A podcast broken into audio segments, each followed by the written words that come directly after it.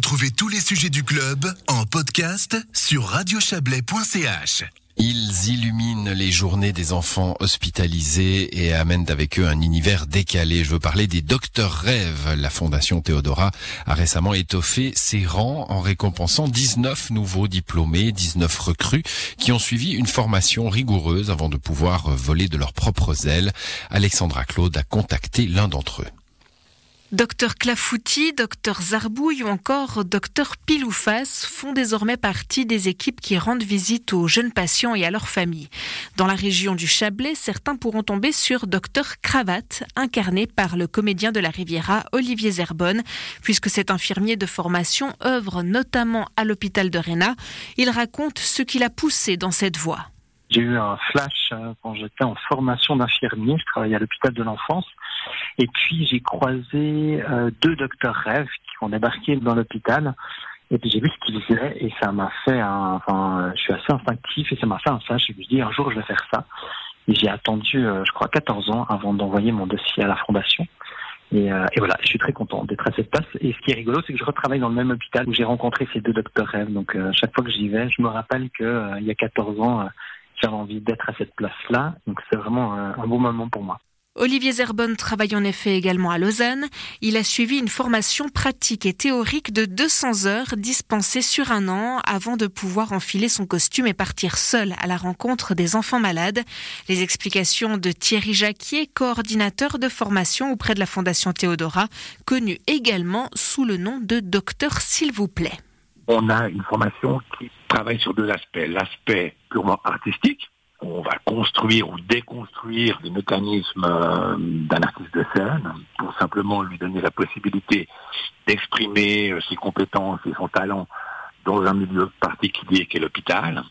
Et une deuxième partie qu'on appelle phase théorique où on va découvrir la réalité d'un hôpital, c'est-à-dire euh, sa structure, le personnel qui travaille autour d'un enfant hospitalisé, tout ce qui est règles d'hygiène, parce qu'il faut savoir que quand on va faire une visite à l'hôpital, on va voir tous les enfants dans tous les services.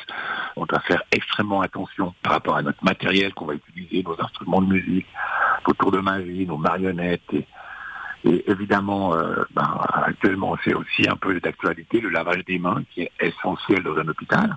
Ensuite, on va aussi apprendre la réalité d'un enfant hospitalisé pour mieux l'appréhender, c'est-à-dire toute la problématique qui est liée aux soins, sa conscience de la mort. Parce que certains enfants peuvent être confrontés à la mort, leur propre mort ou celle de leurs petits copains. On va aussi voir un peu comment l'enfant évolue au sein de l'hôpital, comment il évolue à travers une maladie à moyen ou long terme parce qu'il change légèrement euh, psychologiquement. Donc on a un, un cours euh, sur cette évolution psychologique de l'enfant, mais aussi la fratrie, car une famille peut être fortement secouée dans le cadre d'une maladie dite grave, et on apprend aussi à voir comment cette fratrie va accompagner euh, cet enfant malade, et tous ces éléments vont nous donner la possibilité de mieux appréhender nos visites. Vous l'avez entendu tout à l'heure, notre docteur cravate œuvrant à Réna, Olivier Zerbonne, est comédien. Si ce n'est pas une condition sine qua non pour devenir un docteur rêve, il faut tout de même savoir faire preuve d'une bonne dose d'inspiration et d'improvisation. On retrouve Thierry Jacquier. C'est vrai que l'objectif premier, quand vous allez sur scène, c'est d'apporter du plaisir, c'est d'apporter de la poésie, de la magie et du rire à un public. Et la grande différence par rapport à l'hôpital, c'est quand vous allez sur scène, les gens qui sont dans votre salle, l'audience, ben, elle vient vous voir. Elle sait ce qu'elle vient voir. Tandis qu'à l'hôpital, vous ouvrez une porte et vous n'êtes pas forcément attendu. Donc tous les mécanismes de relation avec une audience, avec un public vont changer. C'est-à-dire que là, on doit simplement montrer, ben voilà, on est là, on va vous faire une prestation, et c'est de créer un lien, un lien de confiance qui va justement pouvoir amener dans une situation plus ou moins dramatique cette notion de plaisir, de créer cette confiance pour amener le jeu, pour amener l'imaginaire, pour sortir quelque part de cette réalité difficile du moment que vit la famille ou l'enfant, et de pouvoir ouvrir une fenêtre sur soit le monde de l'enfant, soit le monde de l'artiste, qui va lui amener ces techniques euh, qu'il utilise sur scène.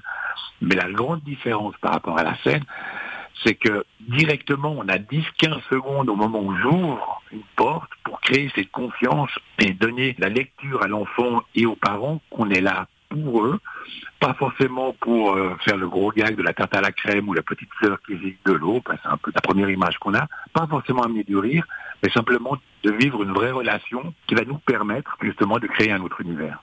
Et cette relation qui se crée chaque jour avec les jeunes patients, Olivier Zerbonne a déjà pu l'expérimenter durant son année de formation les rencontres, les émotions. Il n'y a pas une journée où euh, j'enfile pas ma blouse, où je suis pas ému par quelque chose, où je suis pas euh, touché par un enfant. Il y a des moments de bonheur intense de voir un enfant euh, qui est pas bien et puis de se dire qu'on est arrivé dans la chambre, on a changé l'atmosphère, on a aidé cet enfant à sourire. Ça, c'est quelque chose qui est marquant et qui est chouette parce qu'on apporte, j'ai l'impression, et en tout cas on essaye de faire ça, c'est d'apporter du bonheur et dans l'hôpital et aux parents et aux enfants surtout. Vous ne vous étonnerez donc pas que certains docteurs rêves considèrent qu'ils font le plus beau métier du monde.